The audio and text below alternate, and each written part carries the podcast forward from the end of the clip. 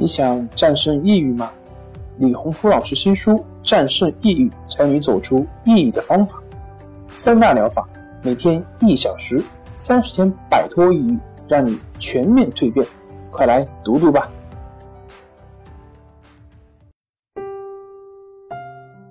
心情不好，我们聊聊吧。关系五分钟等于放松一整天。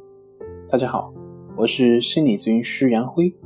欢迎关注我们的微信公众账号“重塑心灵心理康复中心”，也可以添加微信 “su 零一一二三四五六七八九”，了解抑郁的解决办法。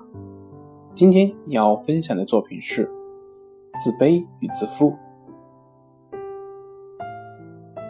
当一个人把理想化的自我当成真我的时候，当理想化的自我无法达成，就会陷入自卑和自恨之中，他不喜欢这个现实的自己，理想化的自我才是他所认为的自我，他一直试图做回真自我，所以会对这个现实世界中的自己的无能表现出如此的憎恨，他看不上自己，同时也看不上别人，因为无论是自己或他人，都很难甚至达不到所应该的要求。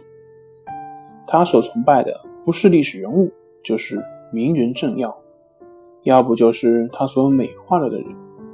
无论是自卑还是自负，都不是来自于现实。为了逃避现实，为了寻找高人一等的优越感，一个人会渐渐地把想象当成现实。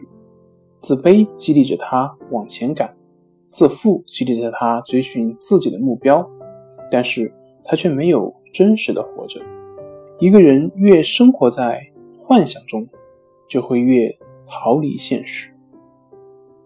好了，今天就分享到这里，咱们下回再见。